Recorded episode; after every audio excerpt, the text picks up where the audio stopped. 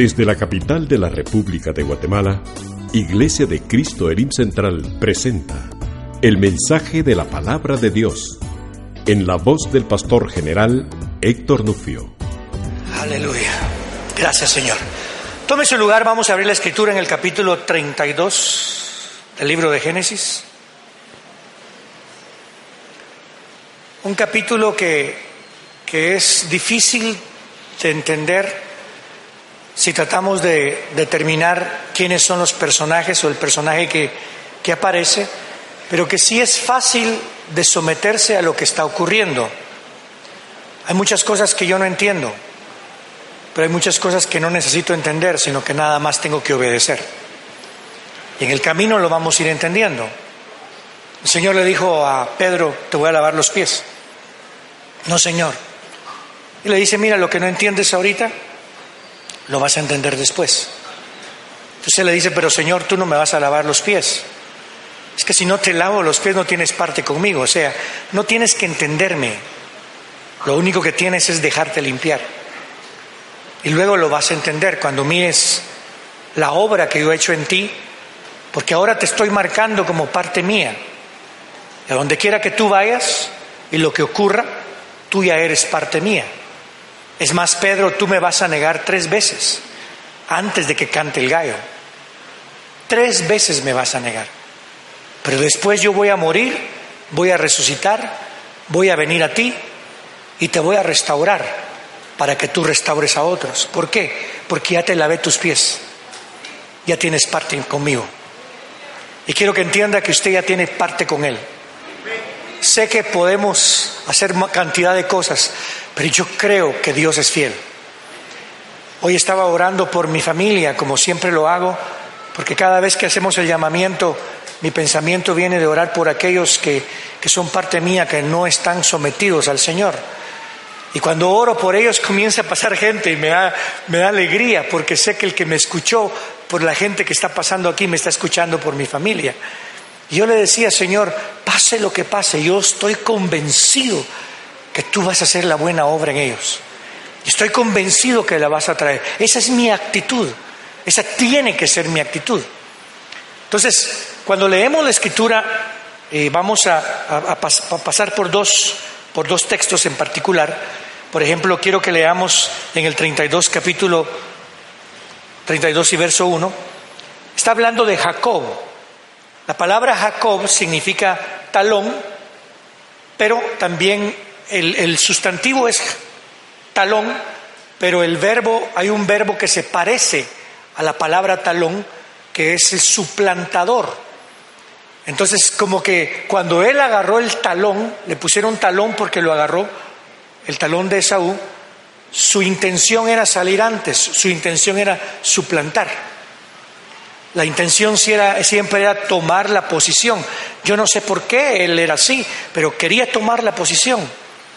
Entonces así le quedó de nombre a alguien que quería suplantar a otro, tomar el lugar de alguien, estar por encima de alguien.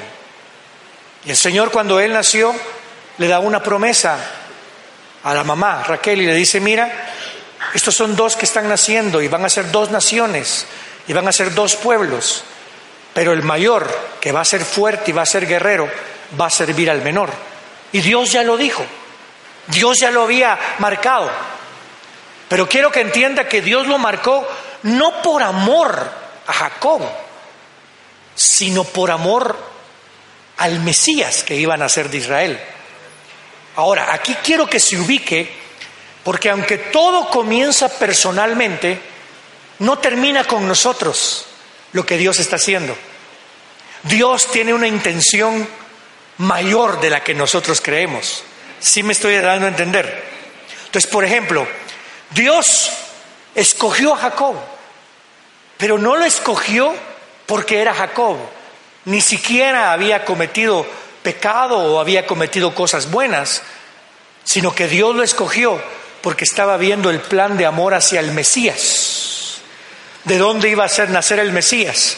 Entonces la idea era que de Abraham hasta el Mesías iba a salir una generación en la cual iba a estar Jacob, Isaac, en la cual iba a formar a los doce. Ninguno de ellos, de los doce, parecía que eran buenos, cometían cosas malvadas, hacían cosas que no eran aceptables al Señor. Incluso hasta Moisés en una ocasión desobedeció a Dios. Israel se, se despegaba de Dios y, y cometía pecado y seguía idolatría.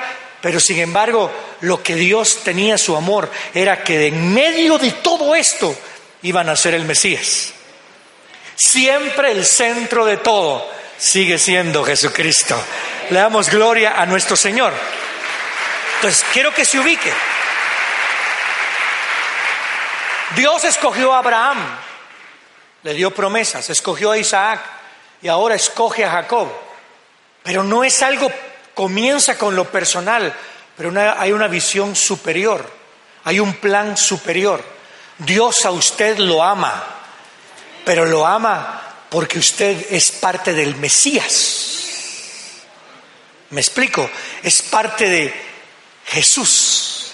En Cristo fuimos escogidos, en Cristo fuimos predestinados, en Cristo fuimos bendecidos, en Cristo. Pero nosotros tenemos la costumbre de decir, yo fui escogido, yo fui predestinado, yo fui amado, yo fui bendecido. Perdone, sin Cristo usted no es absolutamente nada. ¿Estamos claros?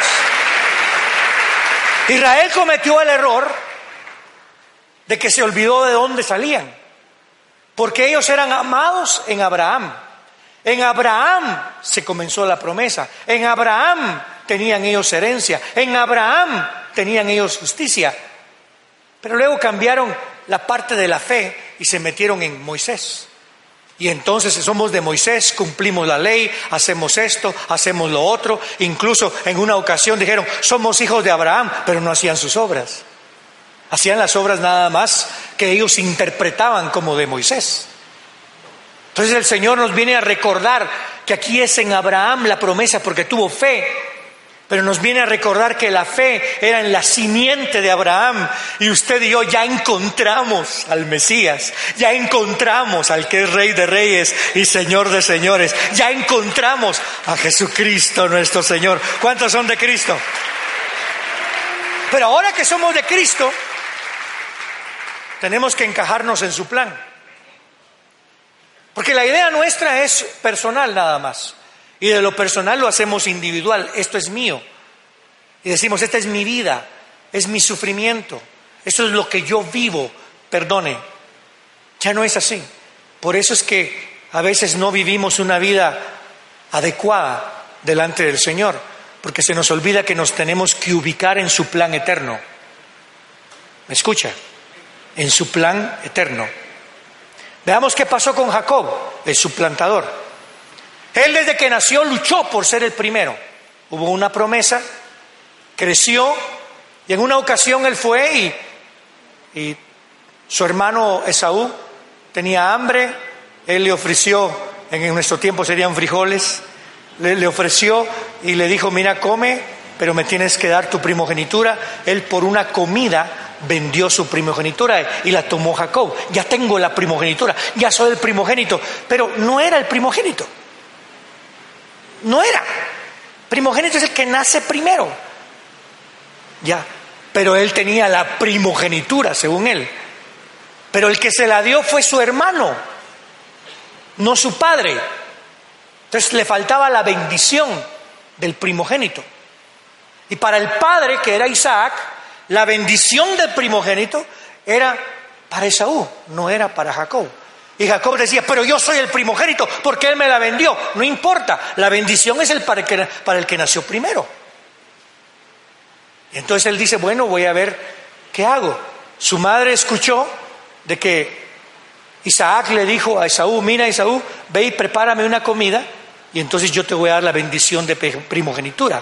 Entonces viene la madre y le dice, ¿sabes qué Jacob?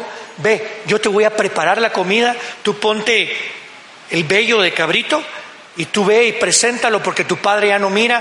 Él llegó y le dijo, mira padre, bendíceme con la bendición de primogénito. Y él le dijo, pero ¿quién eres tú? Yo soy Esaú. Le dijo, mentiroso. Le mintió. Lo engañó.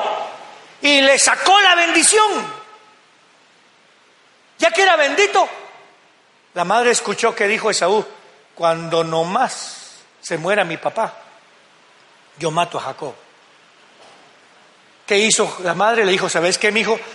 Nunca ninguno de nosotros ha regresado del lugar de donde salimos, ni Abraham ni Isaac, pero ahora tú ve y regresa al lugar donde estamos. Y él regresó, se fue con Labán, tomó, trabajó siete años por, por, por la esposa Raquel, el día que tuvo intimidad con la que supuestamente era su esposa, se dio cuenta al día siguiente que no era Raquel, sino que era Lea, y entonces se dio cuenta que había sido engañado, trabajó siete años más, después salió de su lugar y finalmente ahora va a regresar a donde está Esaú.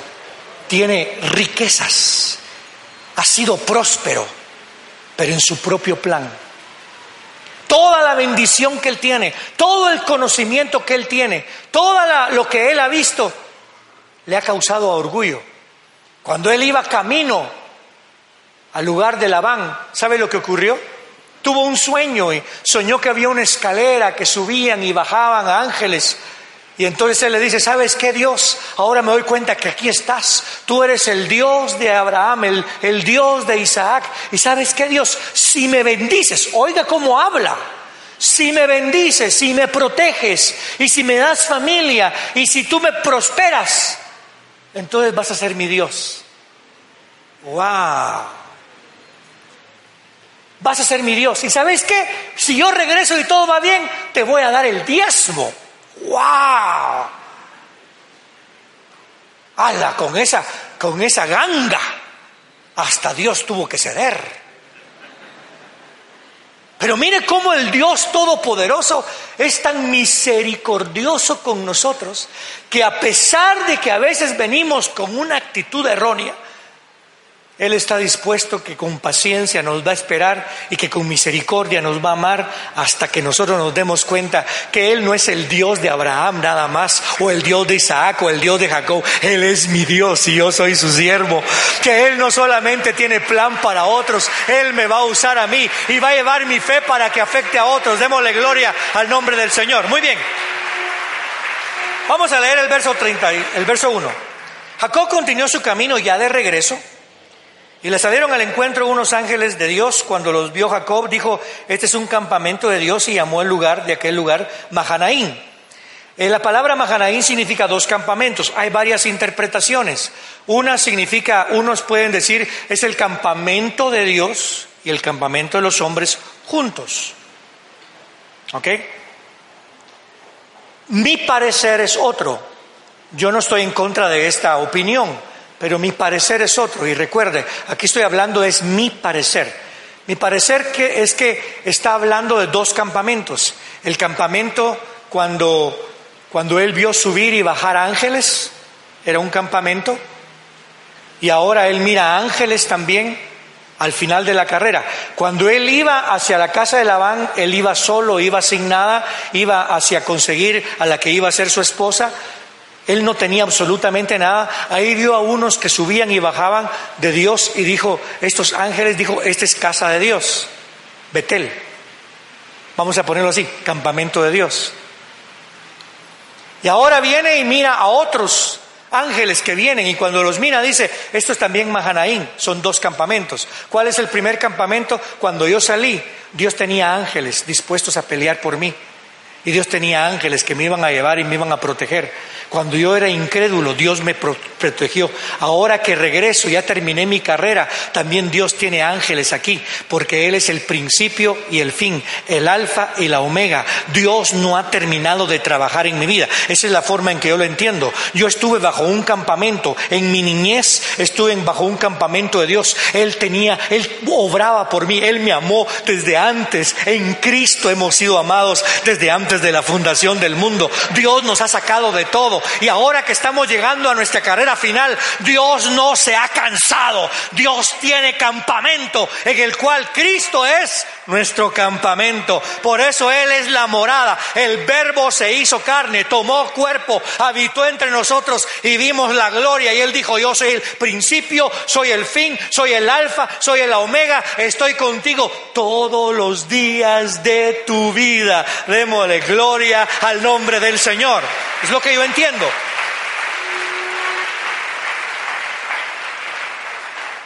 Y ahora comienza, comenzamos a ver la actitud, porque es muy importante cambiar nuestras actitudes. Muchas veces tenemos fe, pero no cambia nuestra actitud. Muchas veces sabemos doctrina, sabemos de la misericordia, pero no cambia nuestra actitud. Hemos visto la mano de Dios salvándonos, hemos visto la mano de Dios protegiéndonos, pero nuestra actitud sigue siendo la misma. Es más, a veces la bendición de Dios nos da una actitud orgullosa. A veces nosotros venimos en el Señor y, vemos cómo nos protege y tomamos una actitud de que somos mejores que otros. En el libro de Corintios nos damos cuenta que el Señor les daba dones a algunos y estos se creían superiores y decían, yo soy más que vos porque hablo más lenguas que tú. A veces había personas que venían con riquezas porque Dios los prosperaba y tomaban una actitud de preeminencia en la casa. Nuestra actitud es importante. Dios te ha protegido, te ha bendecido. Y puedes tú decir, pero pastor, yo no soy rico, yo soy pobre, estoy enfermo, pero Dios nunca te ha dejado. Entonces, ¿cuál es tu actitud? Una actitud de depresión no es una buena actitud. Una actitud de desprecio, una actitud de para qué vive uno, para qué me casé, para qué estoy pensando esto. ¿Usted cree que esa actitud le agrada al Señor? Con todo lo que tú sabes, con todo lo que tú has visto, con todo lo que has saboreado de la mano de Dios, la actitud debe decir para siempre, ha sido tu misericordia, He pasado por lo que he pasado, pero no me he quedado ahí, lo he pasado y hasta aquí me ha traído Jehová y nada me ha faltado, porque aunque he pasado por valle de sombra de muerte, Jehová ha sido mi pastor. Mire qué actitud.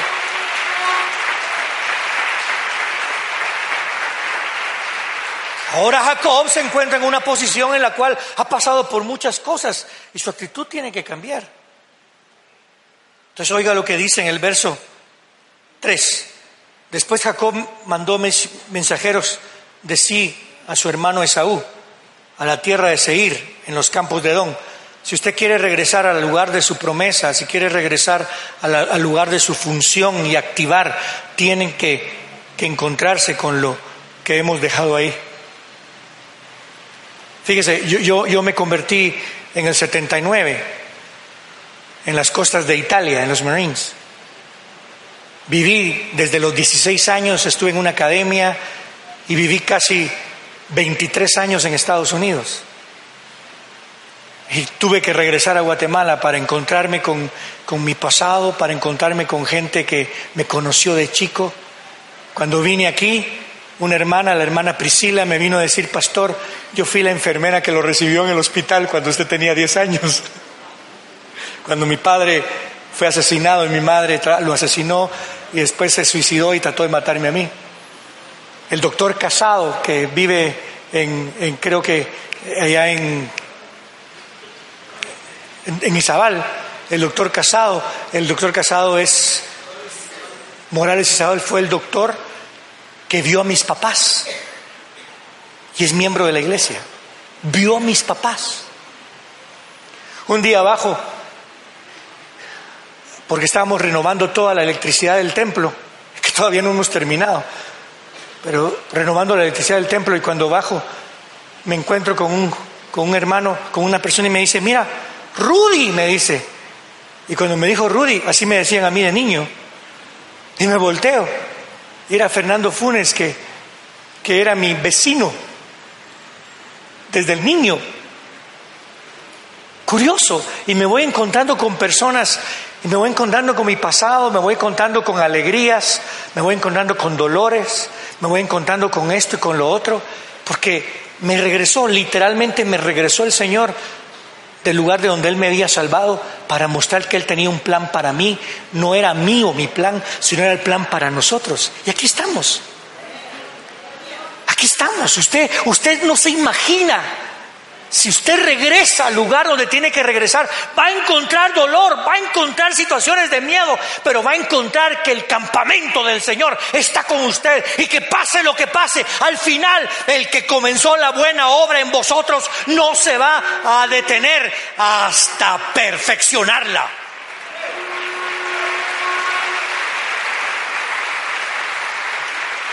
Es increíble. Pero ahora regresa vencedor Jacob, con todo. Pero ahí está Esaú. Ahí está Esaú al que le agarró el talón, ahí está Esaú al que le, quitó la primogenitura, ahí está Esaú al cual le quitó y le, robó la bendición, ahí está Esaú que lo quería matar. Entonces oiga lo que dice. Mandó a, sus, mensajeros y les dijo, y les dijo, así diréis a mi señor Esaú, a mi señor Esaú, cuando estaba prometido que el grande iba a, iba a servir al pequeño, ahora el pequeño le dice mi señor al grande, al mayor. Así dice tu siervo Jacob, he residido con Labán, con quien he permanecido hasta ahora. Tengo vacas, asnos, ovejas, siervos, siervas, y envío a decírselo a mi Señor para hallar gracia ante sus ojos. Los mensajeros volvieron a Jacob y le dijeron, ya fuimos. ¿Y cómo lo vieron? ¿Lo vieron contento? ¿Lo vieron triste? ¿Cómo lo vieron? Pues se quedó serio y pues nada más te venimos a decir que fuimos a tu hermano Esaú y él también viene a recibirte acompañado de 400 hombres. Se le fue el alma a Jacob. Entonces Jacob tuvo mucho temor y se angustió porque no da la impresión que Saúl venía a hacer fiesta. No venía con trompetas y panderos y, y una, una, hacer fiesta porque había venido su hermano. Yo creo que si salió con 400 hombres, no era para darle la mano, era para quitársela. Entonces él dividió y curiosamente lo divide en dos campamentos. Pero note la actitud en el verso 9. Luego dijo Jacob, desde mi Dios de mi padre Abraham, Dios de mi padre Isaac, Oh Jehová que me dijiste, vuelve a tu tierra y a tu parentela y yo te prosperaré. Oiga la actitud, esta es la actitud que usted y yo tenemos que seguir teniendo. Si no tenemos nada, esa es la actitud que tiene que tener de humildad. Y si tenemos todo, esa es la actitud, la de humildad. Yo no soy digno de todas las misericordias y de toda la fidelidad con que has actuado para con tu siervo. ¿Qué palabras? Con solo mi callado pasé este Jordán y ahora tengo dos campamentos. Líbrame, por favor, de la mano de mi hermano, de la mano de Saúl, porque le temo. No sea que venga y me mate a la madre junto con los hijos. Tú has dicho, yo te prosperaré y haré que tu descendencia sea como la arena del mar, que por ser tan numerosa no se puede contar. Tenemos que agarrarnos del Señor. Y tenemos que pensar que estamos aquí no para cumplir mi visión, sino para meternos en su voluntad. Yo ya, le estoy diciendo al Señor, Señor, quiero hacer tu voluntad. Yo ya no le estoy diciendo eso, le estoy diciendo, Señor, yo soy tu siervo. Ya un siervo no pregunta, quiero hacer tu voluntad. Un siervo le dice, haz tu voluntad conmigo, Señor. Una ocasión vine y le dije, Señor, yo, yo aprecio. ¿Cuántos aprecian el perdón de sus pecados? Pero se imagina dejar de pecar. Si usted viene y le dice, Señor, perdóname, y vuelve a pecar, Señor, perdóname, y vuelve a pecar, Señor, perdóname, qué rico es el perdón. Pero ese perdón lo que tiene que causar en nosotros no es querer más perdón. Ese perdón lo que tiene que causar en nosotros es la transformación. Y decirle, Señor, yo gracias por tu perdón, pero ya no quiero solamente perdón, quiero dejar de pecar grítelo, quiero dejar de pecar, grítelo, quiero dejar de pecar, grítelo, quiero dejar de pecar, quiero ser transformado. Démosle un aplauso al Señor, aleluya. Es lo que estamos diciendo.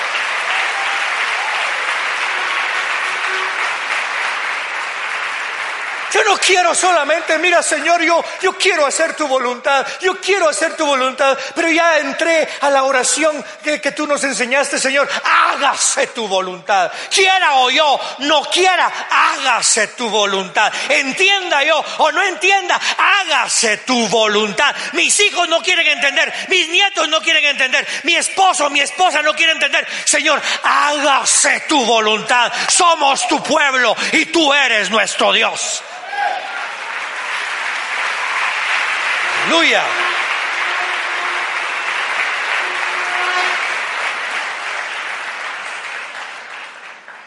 El verso 13 nos trae un punto muy crítico. Jacob, el suplantador, y la palabra suplantador tiene una raíz muy parecida al lugar donde va a estar él. Bueno, primero mire lo que le mandó. Jacob pasó aquella noche y tomó lo que tenía a mano, un presente para su hermano.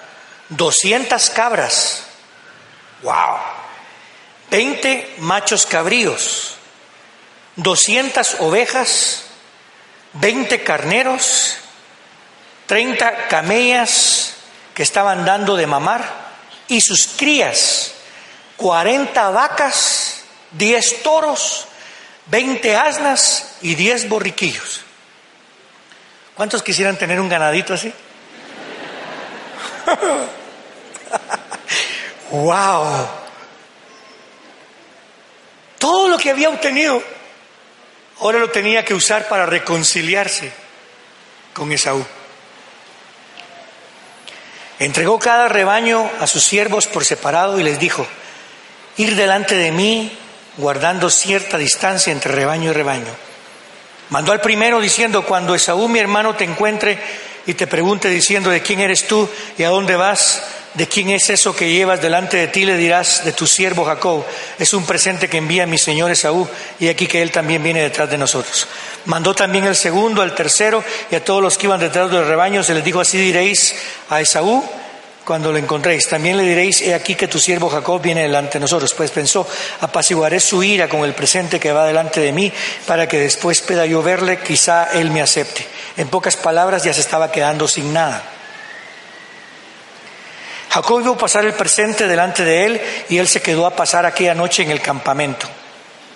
Pero levantándose aquella noche, de noche, no podía dormir, es obvio, tomó a sus dos mujeres, a sus dos siervas y a sus once hijos y pasó el vado de Jaboc.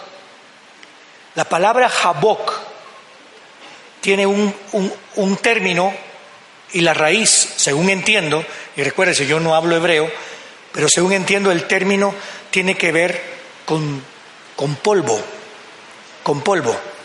La palabra Jaboc, el término tiene que ver con polvo, ¿ok? Con lucha y con polvo. Los tomó y los hizo cruzar el río junto con todo lo que tenía. Jacob se quedó solo. Oiga, después de todo lo que tenía se quedó solo. Pasó a la mujer, pasó a la familia y él se quedó solo. Y un hombre luchó con él hasta que rayaba el alba.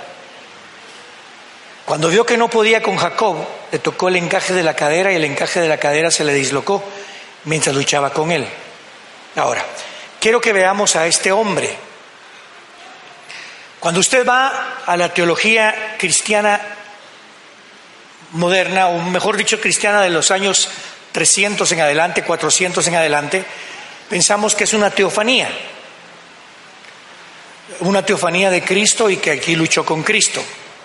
Bueno, otra versión de pensamiento es de lo que usan ahora muchas personas porque estamos en un ambiente bastante de, psicología y que tenemos que, hablarnos a nosotros mismos y, y, la visión que utilizan es de que Jacob peleó contra sí mismo, consigo mismo. Tuvo un pleito personal consigo mismo, con su interior, con lo que sentía. Bueno, puede ser aplicable. La otra versión es una versión hebrea, judía. Y el judío lo que piensa es que este ángel con el cual él peleó era un ángel protector de Esaú. Porque el judío piensa que sobre cada uno de los hijos ponían un ángel Y, recuérdese, cuando pensamos en Esaú, siempre pensamos en alguien desechado, en alguien aborrecido. No, recuérdese que Dios bendijo a Esaú. Y recuérdese que era hijo de Isaac. Y recuérdese que era hijo de Raquel. Y recuérdese que era hijo de Abraham. Es muy probable que también eso sea cierto.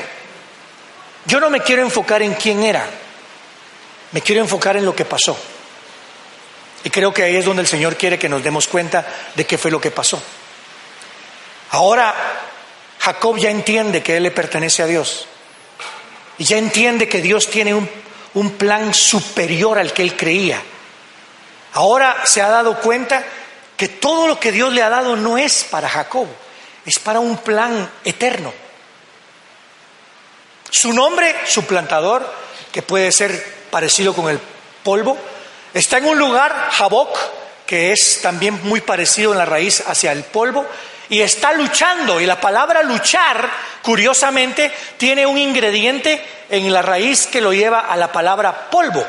Fíjese, porque nadie lucha sin caer al suelo, supongo yo. Y es lo que está hablando, que se agarraron y lucharon y estaban luchando, alga de polvo. Entonces me pongo a pensar en qué fue lo que le dijo el Señor a Adán. Vas a trabajar toda tu vida, Abraham. Vas a comer del fruto de la tierra. La vas a trabajar fuertemente. A veces te va a dar espinos, pero tú le vas a sacar el fruto a la tierra y vas a luchar fuertemente contra la tierra, pero finalmente tú vas a regresar a ser lo que eres, polvo. Porque polvo eres y en polvo al polvo regresarás. Oye, polvo eres. Y en polvo te convertirás, lo que está diciendo es polvo eres, del polvo te saqué, al polvo vas a regresar. Así como comenzaste, así vas a terminar. Y esa es la idea que tenemos todos. Nada, nadie se lleva nada. Y es cierto, eso no es cierto, es mentira. Todos nos llevamos las promesas de Dios. Porque aunque muramos, nos llevamos la promesa que los muertos en Cristo resucitarán primero y nos llevamos la promesa que todo ya te lo tenemos en el reino de los cielos. Y si no nos llevamos nada físico de aquí, es porque este no es nuestro reino, pero ya lo tenemos todo allá en el reino de los cielos. Un aplauso fuerte al que vive, aleluya. Entonces quiero que piense un poquito. La actitud de Jacob, lo que está viendo, es de que Él es polvo, nada soy, no soy digno de nada. Y está viendo que todo se le está desapareciendo y está viendo que todo lo está perdiendo y que está a un punto en que todo se termina, porque todo lo trabajó en su plan.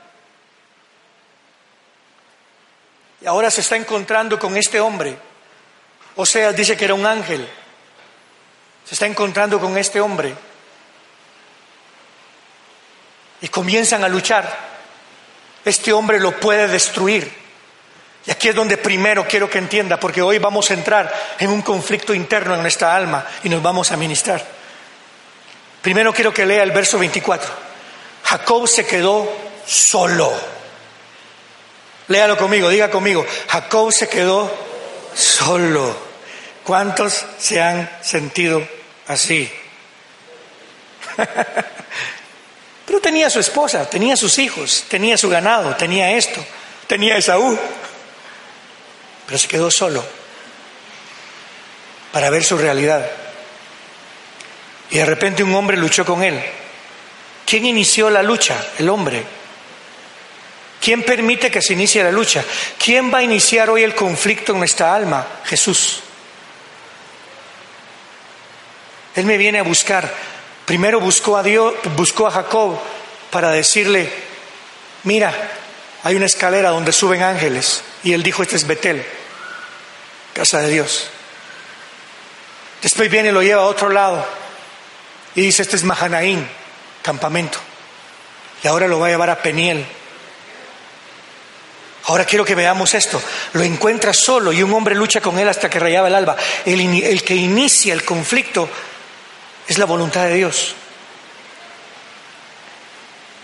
Como vio que no podía con Jacob, le tocó el encaje de la cadera y el encaje de la cadera se le dislocó mientras luchaba con él. Solamente le tocó el encaje de la cadera y se dislocó. Créame, si este hombre hubiera querido matar a Jacob, lo mata. Entonces quiero que mire que el que con lo que estamos luchando, en medio de lo que estamos luchando, ya no se hubiera acabado, ya no se hubiera matado, no se hubiera destruido, el pecado ya no se hubiera destruido, pero la misericordia de Dios está presente. Entonces el hombre le dijo, déjame ir, porque ya raya el alba. O sea, nos cuenta que venció, a unas versiones dice que fue Jacob el que venció llorando y clamando. Otras versiones dicen que es el ángel el que llora y le clama y le dice, déjame ir. A mí lo que me interesa es esto, que mi actitud de humildad no permite que Dios me deseche, porque escrito está, al que se humilla ante Jehová, Él no lo va a desechar. ¡Qué tremendo! Entonces no trate de agarrar a Dios con su diezmo o atándolo o yo proclamo o te ordeno Dios. Sométase a Dios. Dios no me va a rechazar. Hoy que estaba orando ahí, estábamos adorando y lo vi a usted adorando, vine Señor, te voy a adorar. Y me vino un pensamiento a mi mente y me preguntó el Señor a mi corazón, ¿y me tienes que pedir permiso para entrar a adorarme? Y me reí. Eso es lo tremendo. Usted y yo no tenemos ni que pedir permiso para entrar a adorar a Dios. Tenemos libre entrada al trono de la gracia cuando nos humillamos. No es que seamos abusivos, es que Él es misericordioso. Démosle gloria al nombre del Señor. Para siempre es su misericordia. A veces decimos, eh, ahora tenemos que hacer esto y ahora tenemos que hacer aquello y después tenemos que pedir permiso. Hermano, Cristo en su carne rompió el velo y tenemos libre entrada y tenemos ayuda oportuna en el momento en que la necesitamos. Él viene y nos abre las puertas. Vosotros sois mis hijos y yo soy vuestro Padre, dice. Oh, yo me regocijo en eso. ¿Cuánto le dan gloria a ese Señor? Tremendo. La actitud de Jacob fue que se agarró, merecía morir, aquel era más fuerte, aquel lo inició, pero la misericordia de Dios le dijo, Señor, yo no te suelto. Se agarró de las promesas. Yo no sé cuando se agarra de este hombre si él era el ángel de allá o si era el otro. Yo lo único que sé es que Jacob se agarró de lo que Dios le había prometido. Y le dijo, yo no te dejaré si no me bendices. Otras versiones dicen, yo no te dejaré hasta que no me des lo que me corresponde de bendición. Otras versiones, eh, otros pensamientos dicen, yo no te voy a dejar ir hasta que no me des mi bendición. Porque se la quería robar, según él. Se iba a ir con todo y bendición. Otras, otras personas podemos entender que le está pidiendo que lo bendiga. No importa. Yo lo que quiero es que mire la actitud de lo que ocurrió. Él lo que quería era bendición. Pero no entendía qué bendición. Probablemente él pensó, yo quiero la bendición, no sé cuando él dijo, si no me bendices, tal vez él pensó, si no detienes a Esaú para que no me mate. Nunca se imaginó. Yo tuve un sueño hace años donde, donde vi una figura en un sueño, yo no vi la figura, y donde me cambiaron de nombre, no sé por qué. Y, y no me cambiaron de nombre, yo me sigo llamando como soy, pero me dijeron, tú te llamas Eliakim. Eso estoy hablando en 1986. Y no entendí lo que eso significaba hasta después que comencé a vivir lo que eso quería significar. Pero se imagina usted, Señor bendíceme, usted está enfermo, Señor bendíceme, y usted tiene, tiene problemas económicos, bendíceme. ¿Qué es lo que está pidiendo? Si está enfermo, está pidiendo sáname. Si tiene problemas económicos, dame pisto. Si lo están persiguiendo, él mata a mis enemigos. Y en vez de eso le cambian de nombre. Usted dice, pero ¿qué onda? Señor, bendíceme, dame mi bendición, bendíceme. Y le dijo, ¿cómo te llamas? ¿Cuál es tu nombre? Y él respondió, Jacob. que tiene que ver con el polvo. Todo lo que yo hago regresa al polvo. ¿Cuántos aquí no dirán, todo lo que trabajé de nada me sirve? Todo lo que invertí en mis hijos y mírenme, ni me voltean a ver. A este hombre le serví toda mi vida y miren cómo me trató. Está pensando en polvo, no en Dios. Y está solo. ¿cuál es tu nombre? Jacob. Y él le dijo, no se dirá más tu nombre Jacob. Por cierto, su nombre continuó siendo Jacob, pero está hablando en la presencia de Dios. Quiero que entiendas tú, aunque todos te digan Jacob, tú dirás Israel. ¿Ya? Jacob, Israel. Jacob, amén, Israel. porque Dios ahora ya me metió en su plan. No se dirá más tu nombre Jacob, sino que será Israel. ¿Sabe lo que significa Israel? El príncipe de Dios o quien lucha con Dios, pero hay significados mayores que ese en el hebreo por las raíces, por eso es que cambia, y es aquel por el cual Dios lucha. Aquel que se metió en la lucha de Dios, en el plan de Dios. En pocas palabras, el que le dice, no vengo a hacer tu voluntad, hágase tu voluntad, me guste o no me guste, esté yo de acuerdo o no esté de acuerdo, hágase tu voluntad, Señor. Le da gloria al nombre del que vive.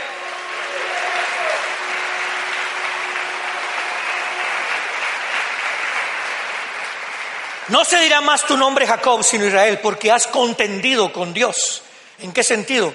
Unos lo aplican a este momento, pero yo lo aplico al momento en que él estuvo rebelde a Dios y no lo quiso reconocer y sin embargo la misericordia de Dios lo mantuvo firme.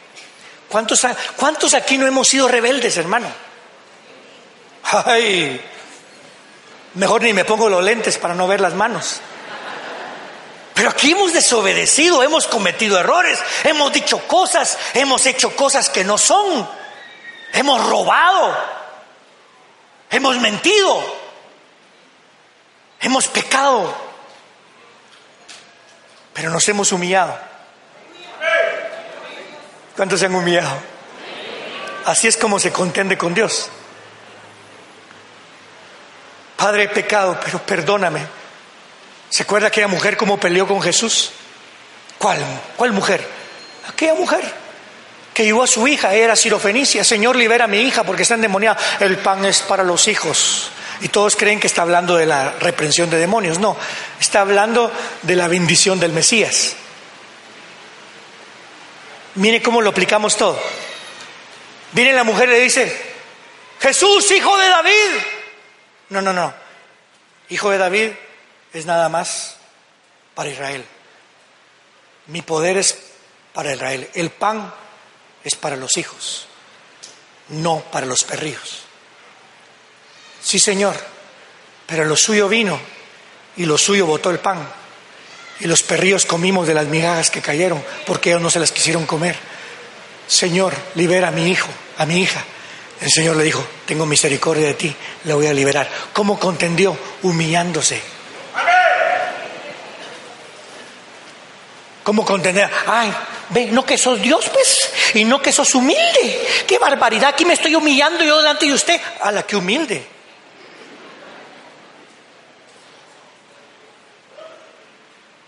Un hermano una vez vino y me pidió dinero. Y me dijo, quiero que sepa que si no me da, Dios lo maldice porque usted tiene que tomar cuidado de las viudas. ¡Wow! ¡Qué forma de humillarse! Esa no es humildad. Con Dios se, se, pelea humillándose, despojándonos. Dime por favor tu nombre, le pregunta Jacob. ¿Por qué me preguntas por mi nombre? Eso no es lo importante. Lo importante es lo que obtienes. Porque es, por eso es que a mí no me preocupa quién era el ángel. Lo que me preocupa es lo que hizo con Dios. Y lo que me preocupa es cuando el Señor venga a mí, cuando vino a mí, yo encontrarme con Jesús. Sí me doy a explicar en eso. Y lo bendijo allí. Jacob ya no llamó el nombre de aquel lugar Peniel. La palabra Peniel significa cara de Dios. Porque dice, vi a Dios cara a cara. Ya veo, este era Dios. No, no, no, no. Es que el término vi a cara a Dios cara a cara, lo que está diciendo es, me puse delante de Dios para que me juzgara. Me puse delante de Dios para que me juzgara. Usted lo ha dicho. Yo se lo digo en su cara. No decimos así nosotros. Eso es lo que está hablando, porque nadie puede ver a Dios y quedar vivo. Vi a Dios cara a cara. Llegué al punto donde me paré delante del juez de mi vida. Le puse mi vida, le clamé. Y él me respondió, aleluya. Oh, démosle gloria al nombre del Señor. ¿Cuántos han vivido eso? ¿Cuántos han vivido eso? El sol salió cuando él había partido de Peniel y cojeaba en su cadera. Por eso los hijos de Israel no comen hasta el día de hoy el tendón del muslo Dice hasta el día de hoy, no está hablando de hoy, sino que está hablando hasta el día en que escribieron esto, porque Moisés no dio una ley que no comiera en esta parte, según entiendo, porque le tocó la cadera. Entonces, ¿qué es lo que pasó? Yo me imagino que cada vez que Jacob se paraba sobre su bastón para adorar a Dios, se paraba sobre el músculo y le dolía el alma y se acordaba con este dolor reconozco que grande es tu misericordia. Aleluya, hermano. ¿De dónde nos ha sacado el Señor? Ah, gloria al que vive. ¿De dónde nos ha sacado el Señor? Los músicos para acá, la alabanza de una vez baje aquí. Pero óigame, yo cada vez que vengo a adorar a Dios, una vez le dije al Señor, porque no venía, ¿cuántos a veces vienen y no vienen, no vienen evangélicos? Y bajan las manos y Señor, hoy no merezco adorarte. Pues así hice yo un día hace mucho tiempo. Estaba adorando y dije, ay Señor, hoy no merezco adorarte. Y me dijo el Señor, ¿y cuándo has merecido? Tú no me adoras porque tú merezcas adorarme. Tú me adoras porque yo soy digno de toda adoración.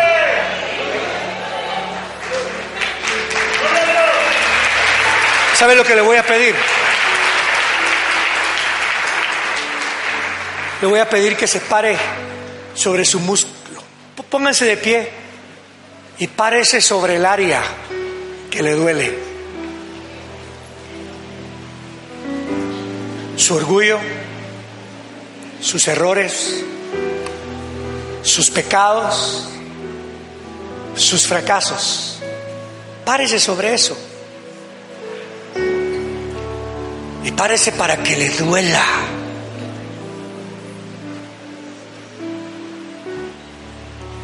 Yo he llegado a momentos cuando me paro sobre mis fracasos y me duele tanto que me salen lágrimas. Pero no lágrimas de dolor o de lástima, sino que el dolor me causa agradecimiento, porque Dios ha sido misericordioso conmigo.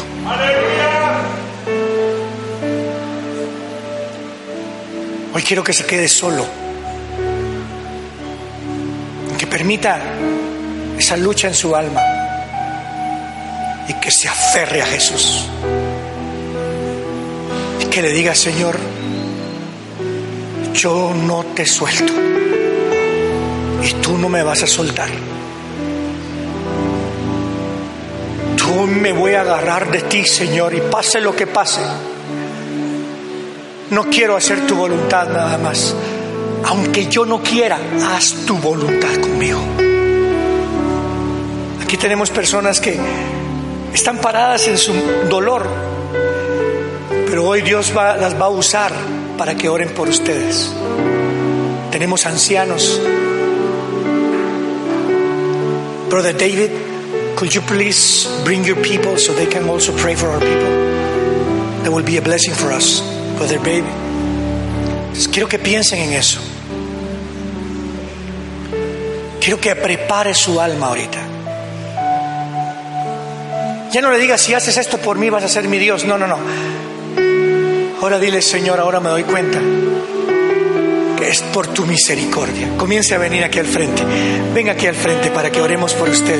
Por favor, permítanos esa bendición de, de luchar con usted, de luchar por usted. Acérquese, acérquese. Vamos a luchar por usted. Queremos luchar con usted. Queremos que el Señor nos use para bendecirlo. Queremos que el Señor nos use para levantarle el ánimo, pero no un ánimo humano, sino el ánimo de victoria del Señor. En el nombre de Jesús. Estoy confiando,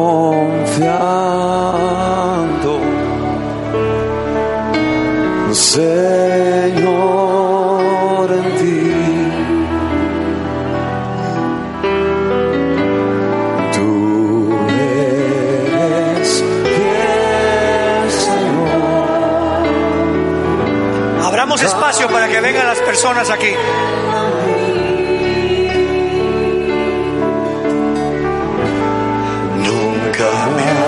Dejado, aunque débil soy. Acérquese, acérquese, acérquese, así es. Compartiendo el pan, por favor. Vamos a compartir el pan del Señor. Oren el uno por el otro.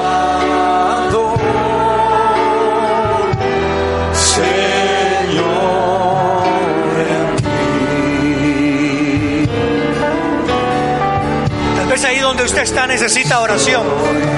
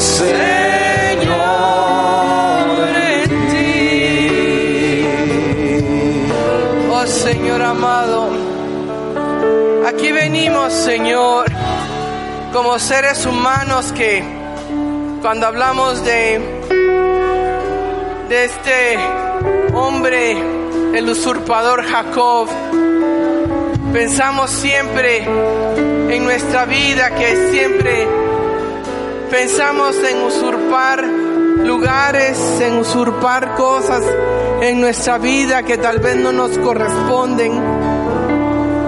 Pero aquí estamos, Señor, diciéndote, Señor, que queremos lo que nos corresponde en ti. Queremos, Señor, el camino que tú tienes para nuestra vida. Que no queremos huir no queremos huir a lo que no nos corresponde. Hoy queremos venir a ti. Hoy queremos venir a ti, Señor, porque tú tienes un plan para nuestra vida. Y queremos venir a ese plan, no a un plan que no nos corresponda. Y no a ir a, a- huir, no huir a un plan que no es para nosotros. Mucha gente anda corriendo, tratando de encontrar un plan. Pero Dios está aquí, porque Dios tiene un plan para ti y para mí. Y ese plan es el mejor plan para ti y para mí. No el de mi hermano aquí enfrente, no el de mi hermano aquí, ni el de mi hermana, de mi hermana, o el de mi hermano que tiene dinero, o el de mi hermana que tiene muchas cosas hermosas, sino el Dios de mi vida que tiene el plan para mí. Dios tiene un plan para ti, hermano. Y Dios quiere que hoy vengas por ese plan que Él tiene para ti, para que no seamos usurpadores. Y hoy le queremos decir a Dios, Oh Señor, no hay plan mejor que el plan que tú tienes para mí. Y aquí hoy vengo en humillación a ti, Señor, a decirte, Señor, hoy quiero ser humilde a ti, mi amado. Y te quiero decir, aquí vengo por mi plan, Señor. Aquí vengo por el plan que tú tienes para aquí, para mí, Señor. Aquí vengo humildemente a decirte,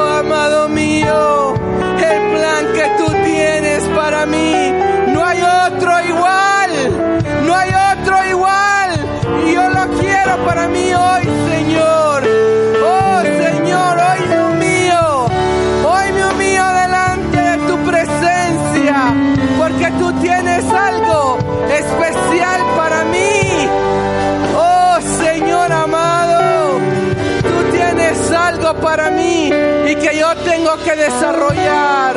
Y aquí estoy, amado mío, y vengo a decirte, Señor, yo recibo. Yo recibo ese plan, hermano y hermana, recibe el plan que Dios tiene para ti, el Señor.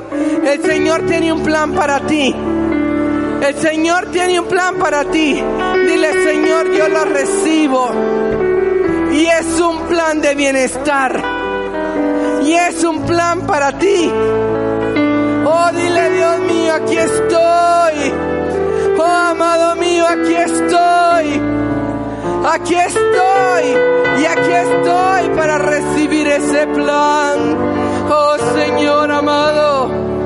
Aquí estoy, gracias por ese plan, Señor. No hay otro que el que tú le has dado a esta vida mía, a la vida tuya. El plan que Dios tiene para ti, no el que tú quieres agarrar, es el plan que Dios tiene para ti, mi hermano. Aquí, así que aquí estamos, aquí estamos, Señor. Estoy confiando,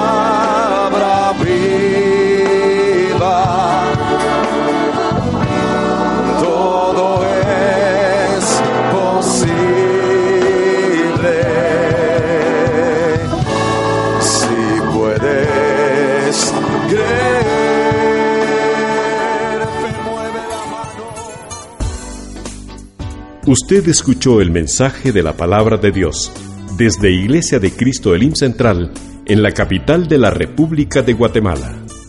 Si desea comunicarse con nosotros, puede llamar al teléfono 2202-2202 o visitarnos en www.elimcentral.org.